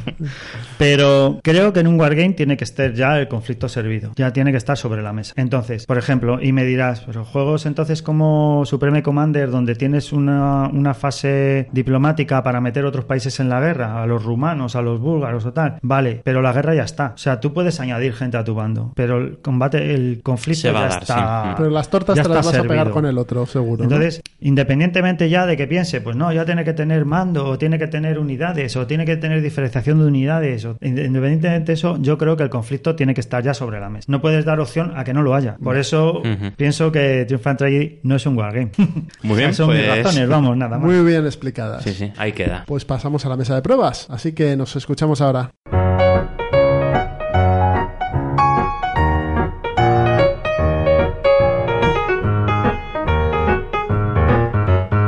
Ya estamos sentados alrededor de la mesa de pruebas y vamos a comentar lo que hemos estado jugando en estos últimos días. Así que empieza Miguel y ¿a qué se ha estado jugando? Bueno, pues últimamente bueno, tengo algunos jue- jueguillos aquí interesantes. Para ser dos semanas de intervalo entre programas no está mal. Uno que he probado hace poquito, que fue gracias a que me hipean hasta en mi propio podcast, me compré el Aventureros al Tren Nueva York por culpa de aquí mi compañero. Muy divertido. y para jugarlo con los niños. Y realmente, pues todo lo que dijiste tú, o sea, todo. Es un. De, de los juegos de iniciación, de los tres clásicos de iniciación, eh, para mí el, el que más me atrae es el. Al, al Aventureros al Tren, nunca le digo que no. O sea, siempre me echo una partida. Igual que al, al Catán por encima de mi cadáver, no voy a volver a jugar más en la vida. Y que el Carcassonne me aburre, pero bueno, le podría echar una partidita. Yo no, imposible. No, no, no. no. Pues a mí, bueno, yo al Al Carcassonne Carcassonne, todavía no. un poco, pero Nada, al nada, Catán cero. Nada. Pero el aventurero sí, al aventureros yo pues, no es como mirar por la ventana y o sea, aligerar la mente. Me- Sí, a mí me gusta de vez en cuando un aventureros al tren me gusta. Y en Nueva York tiene todo lo que da el aventureros al tren, pero un 15 minutos. 15 minutos con setup y todo, ¿sabes? Sí, sí, es impresionante. La niña pequeña con nueve años lo juega perfecto, como igual que lo podemos jugar nosotros, y echas un ratito, un cuarto de hora entre semana antes de cenar, te has echado una partida. Es divertidísimo. Y la verdad es que lo pasas, lo pasas bien. A mí, vamos, a mí me ha gustado mucho. Luego, luego ya el resto de Ya. juegos ya una cosa un poquito más. Ya no lo pasas bien, Más ¿no? durete. Ya no lo pasas bien. No. He echado. Bueno, me ha llegado ya el, el Australia, el de Martin Wallace, eh, que ya ha llegado ya el Kickstarter y no lo había jugado desde. Pues. Desde marzo, que de es cuando comentamos Le aquí- probasteis vosotros, nosotros ¿no? le probamos Sí, lo estuvimos probando. eh, con, nos cedió más que Oca una, Una demo. una copia de demo, sí, de- a- a- antes del Kickstarter. Y la pre- impresión que nos dio entonces era buena, con un par de detallitos que, que, Sí, fa- bueno, que que- fallaban, que pero no- debió de, de decirlo mucha gente porque lo han corregido Pues en el Kickstarter. Ha llegado el Kickstarter y lo que el principal problema que tenía antes que era una dificultad, pero totalmente eh, mal- Desmedida, ¿no? desmedida. O sea, era el nivel fácil era, Dios mío, vamos a morir en, en cero coma. Ahora no, ahora el nivel fácil es fácil, el nivel medio es medio, el nivel avanzado es avanzado. Y el locura no lo he jugado, pero será eso. El nivel locura será locura. Pues a mí es un juego que me gusta mucho. Mm, Es verdad que el sistema de combate, bueno, es lo más conflictivo, que lo de las cartas, Simplemente que que es look. es mejorable, pero Sí. ya está. Pero bueno, a mí me gusta, es un euro, o sea, que es un euro. Y lo que he visto en las fotos que has colgado en Twitter, eh, lo han dejado bien bonito. Sí, sí, sí. El tablero ha mejorado muchísimo. Los componentes son. Los recursos son muy. o sea, Es muy bonito. El juego ahora mismo es muy bonito. Y el tema semi-cooperativo está muy bien montado. O sea, eh, realmente es de los juegos semi-cooperativos. Bueno, a ver, el juego es, no, no es cooperativo. El juego es de. Tonto el último. Sí, sí, es competitivo. Pero o luchamos todos contra los primigenios o ahí no. O, el que va a ganar es el, el primigenio. Porque el primigenio también cuenta sus puntos de victoria y, y si al final gana él por puntos de victoria, pues ha O sea, ganado. ha perdido todo el mundo. Eso es. Entonces hay momentos en los que de la partida en los que tienes que hablar con el resto y decir, mira, es que o, o- o le zumbamos al primigenio o de aquí no salimos vivos. Y ese punto está muy, muy bien equilibrado. Muy bien, muy... O despiertas a primigenios pero lo haces de forma que ataque al, a tu compañero en vez de a ti. Tiene puntos muy, muy buenos. A mí me parece un juego muy bueno, muy, muy bueno. Y a- en solitario funciona muy bien y a cualquier número de jugadores se escala estupendamente. Pues mira, oye, me alegro mucho Así de que que. a mí me parece haya- un gran juego. Ya me ha hecho daño a la cartera. Uno más. Ding. Luego, ¿qué más? He probado, he probado el Teotihuacán, que lo tenía ahí en el armario desde hace unos días y por fin he encontrado tiempo para sacarlo. Editado en español ya por maldito, ¿no? Eso es, sí, sí. Y bueno, he jugado solo dos partidas. Y la sensación no es de. A mí, a, a ver, es algo muy personal, no es del juegazo que mm, estaba yo leyendo por Twitter y Eh, por ante, el, reseñas. ¿Estamos ante el Agra de 2018? Pues no lo sé, porque a mí el Agra me parece un gran juego. ¿Sabes a lo que me refiero? Sí, no al sí, sí. juego como el Agra, sino la expectación que se generó alrededor A ver, de Agra. no, no, no, yo no lo sé. A, a la gente le está gustando mucho. A la gente le, le está gustando más que a mí, ¿eh?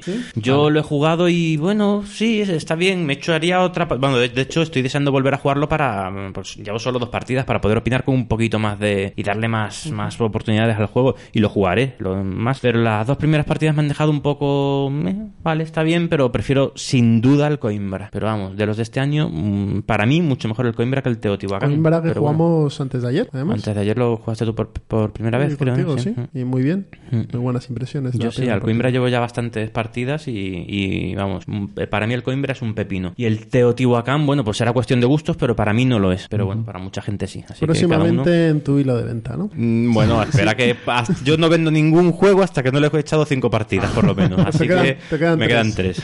Así que cuando vaya por la quinta, pues ya, ya veremos. Luego también he jugado ah, una partida al Mansiones de la Locura, segunda edición, un- y además fue al, al, al escenario básico, porque vinieron, tuvimos una visita familiar El de la y tal. casa, ¿no? Sí, una, una visita de unos familiares y se les antojó el mansión. Digo, pues vamos a echar una partidita, pero vamos a echar este que son que es corta. Dura, bueno, en la aplicación pone de no sé si de 60 a 90 minutos de, de 90 a 120. El juego bajar de las 3 horas es difícil, pero bueno, buenísima partida. La partida, como siempre en el mansiones, a mí un, un juego que me encanta y la partida salió redonda, o sea, salió espectacular, o sea, de ambientada, de todos metidos en el papel y salió una partida genial, muy buen, muy buena. Hacía mucho que no lo jugaba. Darle, yo tengo que darle más porque lo, me lo compré y tal, pero es que yo, yo lo jugaba solo. Entonces ahora no tengo tres horas para jugar yo solo. Claro, efectivamente. Y hay misiones que duran 10 horas, ¿eh? Entonces- que pone, vamos, en la aplicación pone 6, pero bueno, el auto en 6 horas, no, imposible. Eh, son muy largas, son muy, la partida es muy quizá larga. Son largas, sí. Pero Mm. bueno. Y luego eché, eh, he vuelto a jugar, que también hacía tiempo que no jugaba, al Dinosaur Island. Sí. Oye, esos dinosaurios que esos no son, venían en la caja. No, no, los que tengo yo, si habéis visto las fotos, eh, son de, son de- de de- súper aparente, ¿eh? O sea, que- queda genial el juego, pero son de un bazar chino, de la zona infantil, un montón de dinosaurios de, de plasticucho, de normales, pero quedan muy bien. Sí, no, no, no, no, Está no, bien, no, está bien, no, sí, eso no es ultra deluxe. Y en esta partida nos empeñamos mi mujer y yo, digo, vamos a ir contra Pablo, que es mi hijo de 12 años, porque mm, había ganado, no sé si todas o prácticamente todas las partidas que había jugado al Dinosaur Island. Digo, vamos a, vamos a organizarnos. Tú le quitas los carnívoros, yo voy a por no sé qué. Y vamos- durante la partida íbamos, íbamos hablando para que no consiguiera puntos de victoria. Pues ganó. ganó el hijo de su padre. Yo os recuerdo O sea, que, uf, que se- qué seguí- desesperación, tío. Seguí la estrategia de tu hijo en el último Terraforming Mars y, y fue un paseo. Que sí. Me pasé, gané, dije, pues O sea, sí. está creando escuela sí, también, sí, ¿no? Está creando escuela. Vale, bueno, pues fue una partida también memorable, ¿eh? o sea, una partida en casa tranquilamente y genial, o sea, genial. Próximamente en español. Sí, sí, cierto. Va a venir en español, lo trae De Beer. Muy bien. Mm. Pues tu turno, Fran. ¿A qué se está jugando últimamente? Bueno, pues yo he estado jugando últimamente, pues he jugado al Tolkien, que hacía mucho que le teníamos ahí un poco aparca- apartado y no habíamos jugado. Además está de moda ahora Zolkin. No Por el juegos, Teotihuacán. Ah, sí. No el juego, sino por el Teotihuacán y por los autores que son los de Coimbra o Newton o Sí, Teotihuacán. los italianos. Los italianos. Yo he de decir que a mí este juego me genera un análisis parálisis brutal. El de las o sea, ruedas, ¿no? sí, sí, sí. O sea, es que no sé si poner, quitar, esperar que avance, que no avance. Pero la- por lo mismo que a mí, por- porque lo tienes que pensar al- hasta el milímetro para poder ganar O sea, a tu hijo. Efectivamente, sí, sí, sí, sí. Bueno, yo es que tengo eh, varios handicaps. Y es que normalmente a los euros siempre juego con mi hijo, mi hermano y mi cuñada. Somos los cuatro, ¿vale? Y entonces echamos los fines de semana, le echamos ahí un par de euros. Y lo de mi hijo es, es brutal. o sea, tenemos que yo- hacer un club el o algo, último, ¿eh, el último turno de mi hijo, o sea, nos ponemos unas copas, nos vamos, salimos y él y vuelves y está. Y ahora compro esta que me deja construir y pongo aquella de allí. Y entonces comando, ¿no? co- combo este con este y resulta que subo una tecnología tal. Entonces, en esta partida en concreto, íbamos mi hermano y yo codo con codo en las primeras posiciones. Yo subo dos, tal, te voy a adelantar, tal. Mi cuñada le hizo un- una putadita a mi hermano y se quedó atrás y dije, ya he ganado. Entonces vino mi hijo en el último turno y nos sacó como 12 puntos al segundo. O sea, una cosa, porque llegó allí, estamos contando puntos y dice, "Ch, yo tengo 19 porque multiplico por 3 las tecnologías, o tal, 3 por 6, 19, tal, paso por aquí y nos quedamos locos, pero locos, los tres. Nada, hay que montar eso, es una asociación de afectados por los hijos Por jugones. hijos. Y lo mismo me pasó en el siguiente que jugué. Es el- el Great Western Trail. Un juego que compré hipeado por con Miguel. claro. con ¿Cómo la no? expansión o sin la expansión. Sin expansión. Es muy buen juego este. Jugamos y igual, pues nada, ganadero el chico. ¿Qué le vamos a hacer? Vendía vacas como un descosío, compraba terrenos, construía y nada, imposible. ¿Y qué más? Pues luego Wargames, claro. Wargames. Eh, Que para eso estamos aquí. para eso estamos aquí. Eh, tengo dos partidas de Barbarosa to Berlín en marcha, una con Raúl y otra con, Conmigo. con Jesús. Estamos jugando por Estamos correo. jugando Como los- por mail, Como antiguamente. como antiguamente. Y Eh, me, ha, y me ha dado un bofetón en los primeros cuatro turnos que estoy todavía que me duele. A ver, ¿qué, qué esperabas? Soy el aliado, con lo cual me toca sufrir Pero esto se hasta acaba. que lleguen los americanos. acaba. Ya veo el invierno ahí. Y ves el invierno sí, y ves a los Yankees de fondo.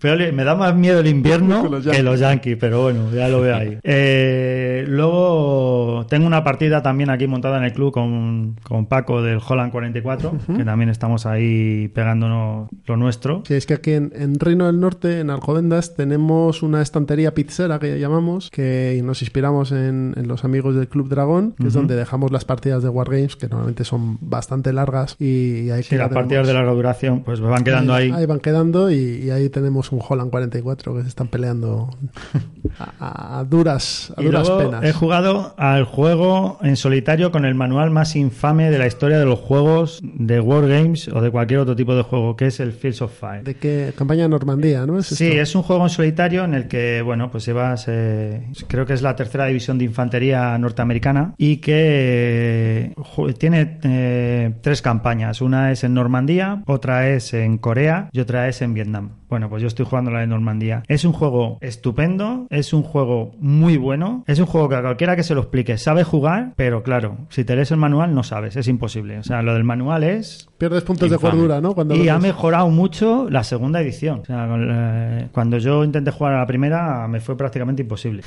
y con el tema de pues internet, viendo ejemplos, aclaraciones y tal, es un juego fantástico. Es, no está al alcance de cualquiera, tienes que saber mamado mucho de Y tal para jugar, pero es un juego muy muy bueno. A mí me encanta, me gusta muchísimo. Es muy táctico, llevas a una compañía, llevas tus pelotones, tus mandos, tus líderes y tal, y me, me- gusta mucho. No tiene tablero, es curioso, no tiene tablero. El tablero, el tablero se hace con cartas de terreno que van saliendo y los alemanes van con una IA que es bastante Puñetera. bastante, eh, puñetera y no y bastante adecuada. O sea, quiero decir, no hace cosas locas, no salen cosas, sino que sigue una serie de parámetros bastante Lógico. Bastante lógico, sí. El juego parece ser, creo que está diseñado por un sargento de, de marines o algo así. Y bueno, es muy, muy interesante, sí. Estoy metido en el P500 del siguiente, que es de la primera división de marines. Bien, pues me toca a mí. Yo vengo aquí con, la- con el temático a tope. Eh, ah, bueno, aparte de jugar a Coimbra, que ya lo hemos comentado, eh, Legendary Alien. Estuvimos el- hace un par de días dándole al Legendary Alien y jugamos solo la primera, el octavo pasajero, y bueno, pues nada, barrieron el suelo con nosotros directamente. Además, caímos uno detrás de otro. Pim, pim, pim. ¿Cómo tiene que ser? Ese, Vamos. Eso. ese yo le he jugado con, Sí, sí, con mi hijo. te lo dejé Me yo. lo dejó Jesús. es es, eh, lo- es el- el- horrible. ¿que sí? O sea, sufre. Ese lo Pero pasajero. entre, entre, ya, ya, ya, sí, pero entre el alien y tu hijo ganó el alien, seguro. sí. El Alien es muy duro. Joder. Pero eso que ese es el octavo pasajero, que hay pocos bichos. En el regreso, en Aliens, eso es una oleada de bichos Sí, sí, pero que constantes. no, no te da tiempo. Es No el típico tiempo. juego este donde dices, pero a ver, si tiene que haber más turnos, que Vas no a te por da el super combo, o sea, vas tienes que combar a, a lo máximo. con la lengua Yo tengo fuera el, el, constantemente, el- sí. el Legendary X-Files, lo tengo ahí en cuarto de juegos, tengo que ir a buscarlo esta semana y a ver qué tal. Seguro de que Expediente X, tiene que estar muy bien. Jugué también al Red 7, que es un juego de la gente de Transgis Games, los de Mondrian, Virus, y es un juego matemático, quema cerebros como el Sí, es suelo. muy majete, ¿eh? Muy chulo, muy muy chulo. De forzar las condiciones de de manera numérica para poder ganar, o por, o por lo menos para no perder, porque tienes que ganar para poder pasar, si no pierdes, está muy bien. Jugué, tam- jugué también aquí un azul, que bueno, Sí, joder, ya no hay- 40 minutos. Ya se, to- se ha dicho todo lo que se tiene que decir de azul. Y en casa jugamos un Isla de Sky otra vez. Y esta jugó mi estás quemando. Esta, esta vez jugó mi mujer y todo. Y funcionó muy bien. A 3 funciona muy bien. Hay más, es más puñetero, porque cuando llega la fase de que te compran las losetas o compras las losetas, eh, a 3 te pueden hacer más pupa, pero bueno, eh, te puedes quedar sin losetas. Te compran una y el otro te compra la otra y te has quedado sin ella. Eh, pero me sigue gustando mucho. Quiero probarlo con el- la expansión que compré de los druidas y quiero probarlo con la expansión del trabajador, pero esa va a tener que ser con aquí en el club, porque es más compleja. Yo creo que le mete un gradito de complejidad. Muy bien. Y Barbarosa to Berlín por correo, por correo electrónico, que ahí seguimos padeciendo en el, en el frente oeste. Te y, queda poco, te queda poco para y- achuchando a los alemanes en África. Ahí está. bueno, pues esto ha sido la mesa de pruebas. Así que vamos hacia el plan malvado. Así que nos escuchamos ahora. Hasta ahora.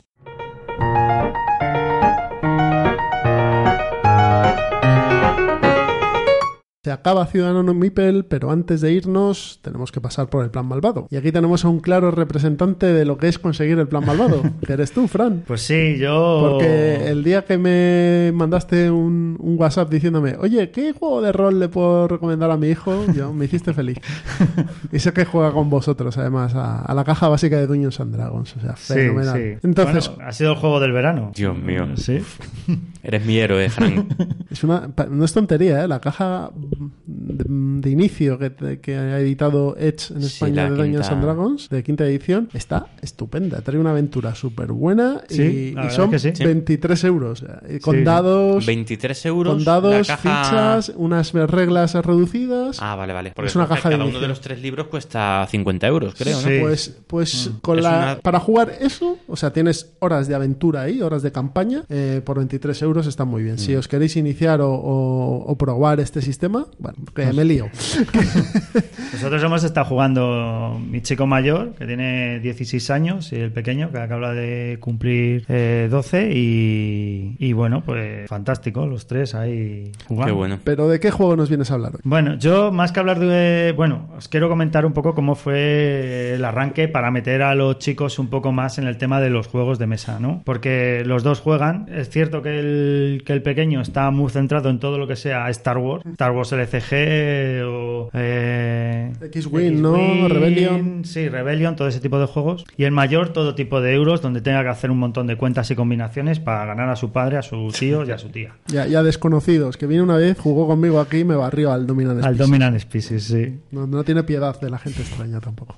Bueno, yo... A ver, Solo sobrevive el más, el sobre- solo sobreviven los mamíferos, sí. Entonces, cuando eran más pequeños, eh, pues eh, un amigo mío me regaló el juego este de náufragos. No sé si habéis jugado, es un juego cooperativo. Bueno, pues es un juego cooperativo que estás en una isla ahí tipo Robinson Crusoe, pero aparte de todo lo que tienes que hacer en la isla, de conseguir recursos y de moverte y tal, pues tiene una parte donde haces expediciones, ¿vale? Y las expediciones están en un mazo y tú en el mazo robas. ¿Qué ocurre? Que cuando robas una carta te pone, pues encuentras un acantilado, ¿qué haces? Saltas, de 1 a 2 te caes, 3, 4 lo consigues, 5, 6 eh, lo consigues y además aga- te agarras de una piña, ¿no? Entonces, bueno, pues no sé, no, no me recuerdo muy bien por qué, pero mi mujer, que no es nada de juegos, nada es cero, pero cero. Y bueno, un saludo de aquí a Mónica que lleva cinco años sin ver la mesa del salón, porque siempre tengo puesto algún juego allí. Eh, se le ocurrió que, claro, que nosotros sabíamos las probabilidades que teníamos de, de saltar el acantilado o no saltarlo. Entonces decía, pues no lo salto, pues no cojo la cabra. Pues está. Entonces se le ocurrió el que ella nos leía las cartas, pero no nos decía el resultado. Ah, las probabilidades, Claro, ¿no? entonces aquello fue eh, un poco un elige tu propia aventura de este, estos libros de los 80, ¿no? Sí, sí. Y a los niños les encantaba, ¿no? Pues, pues sí lo salto, pues venga, tira un dado, pues estás caído, pues no estás caído, pues tal, ¿no? Hizo de máster ella. Sí, sí, una especie de máster, sí. Y la verdad es que aquello les encantó y se engancharon bastante Qué bueno. al juego así. Es que los juegos temáticos a los críos les, les Sí. encanta. O Mm. sea, Sí. que tengan un tema y que se vea reflejado en el juego es, es una de las cosas que más les gusta. Ahora ya al mayor le da lo mismo. Sí, ya, bueno. sí, pero que te eso- tiene que triturar y ya está. Como ha estado un fin de semana sin ganar, viene ya el Viene, chico. viene calentito, ¿no? Sí. Bueno, pues. Y una voy- cosa que dime. quería decir para el plan malvado: no dejéis ganar a los chicos, porque yo hice eso y no le he vuelto a ganar nunca más. O sea, Eso da para, para un programa Sí, sí, entero. ¿eh? entero. ¿Cómo, cómo hacerlo? Sí, sí.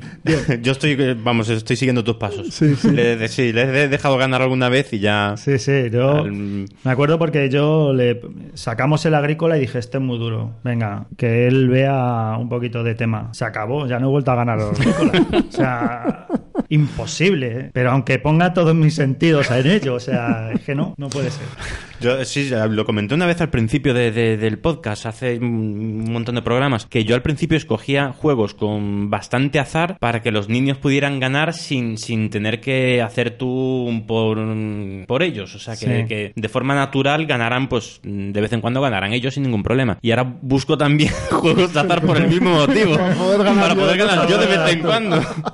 Mi, mi hijo mayor, o sea, Alejandro, no quiere ver los juegos de dados. No quiere. No, él, lo quiere de él. planificar, Pim, pam, pim, pam, es- todo. Es ¿eh? un neuroduro, sí. Sí, sí. Además llega el último turno, hace, empieza con bar y ahora hago esto, subo aquí, bajo de aquí, y se acabó. Bueno, pues voy yo a por el mío, que no es Muy un bien. juego de combat, que tiene azar y, y que además es un juego bastante popular, que es el Pandemic, pero la versión de Pandemic Iberia. Porque me di cuenta que el Pandemic normal en casa aturullaba bastante a mi cría, que es con quien lo juego. Pero en cambio el Pandemic Iberia, como es mucho más lento y hay alguna que otra cosa que hacer y, los, y te mueves más lento, porque al final no deja de ser a principios del siglo XIX, creo que es, eh, le gustaba más. Entonces, nada, es el típico Pandemic de, de toda la vida, tú vas sacando tus enfermedades, se van propagando y demás, pero tiene varios matices que lo hacen lo adaptan a la época y al país. Las profesiones eh, van marcando lo que cómo te puedes mover o con las cartas que vas teniendo, como en la en la, en La versión en la versión original. Pero por ejemplo, en el Pandemic Iberia no erradicas las enfermedades, simplemente las descubres. Entonces lo que tienes que hacer es conseguir ganar al mecanismo, descubrir las cuatro enfermedades antes de que te acaben contigo. Otra cosa que hay es que puedes purificar el agua de las regiones. Tú vas purificando agua y eso evita que se eh, propague una enfermedad.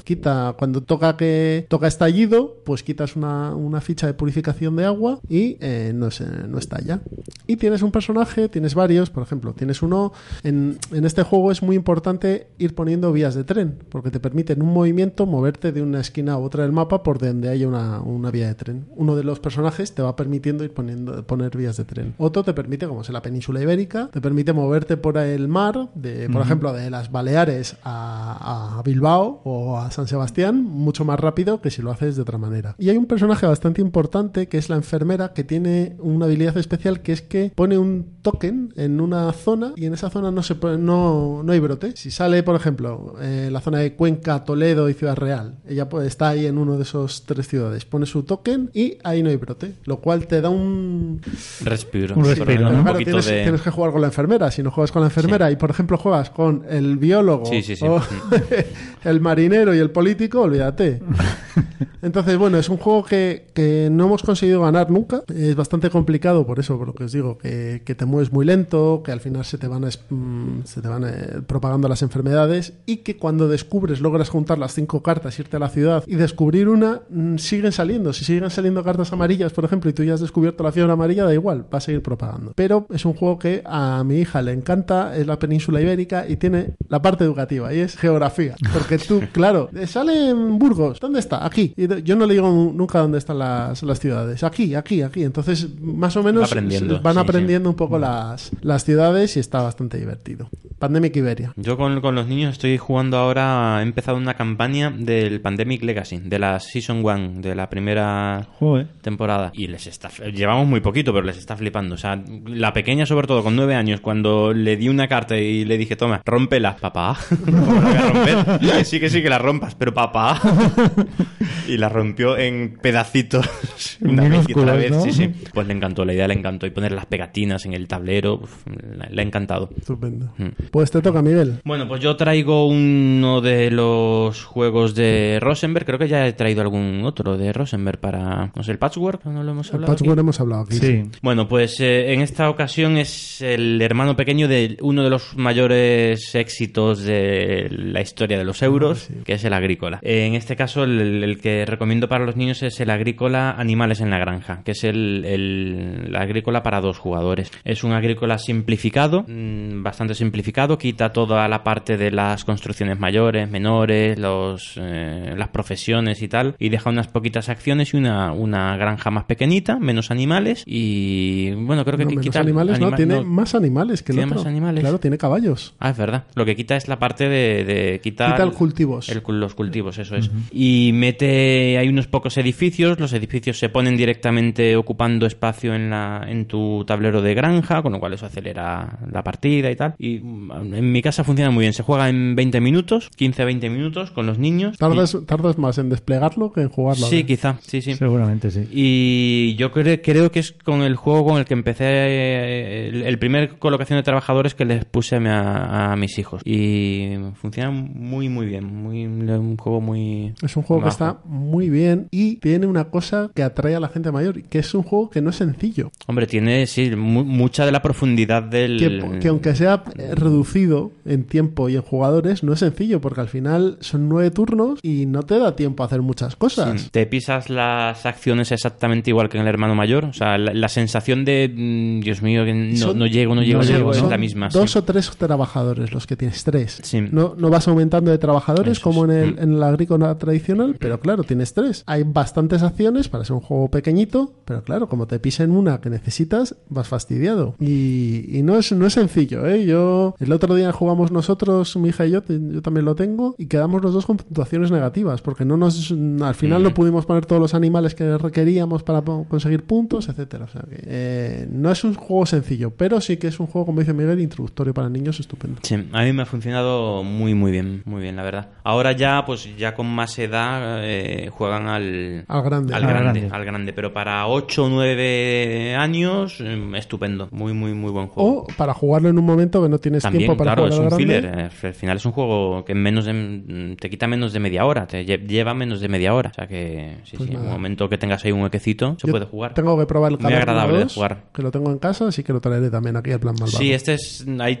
vamos, Rosenberg tiene una serie de, de sus juegos grandes que los ha sacado en caja pequeña para dos jugadores. Uno es el agrícola, otro es el caverna. El Eh, Leabre. El Leabre. El Leabre, que Sí, el es Leabre- el puerto flu- fluvial, que por lo visto el de. Yo no lo he jugado, pero que O- es. ojito al Leabre. Es durete, ¿no? El de. Sí, Sí. sí, eso, eso he escuchado. O sea, no es, no es un juego para niños. O sea, tanto Caverna, que es un pelín más complicado que este, porque es quizá algo más abstracto, porque este, la colocación de trabajadores es muy visual, en el Caverna es un poco menos y tal, pero el Leabre es otra movida diferente. El puerto fluvial no es como el Leabre original, pero vamos, no le va a la zaga.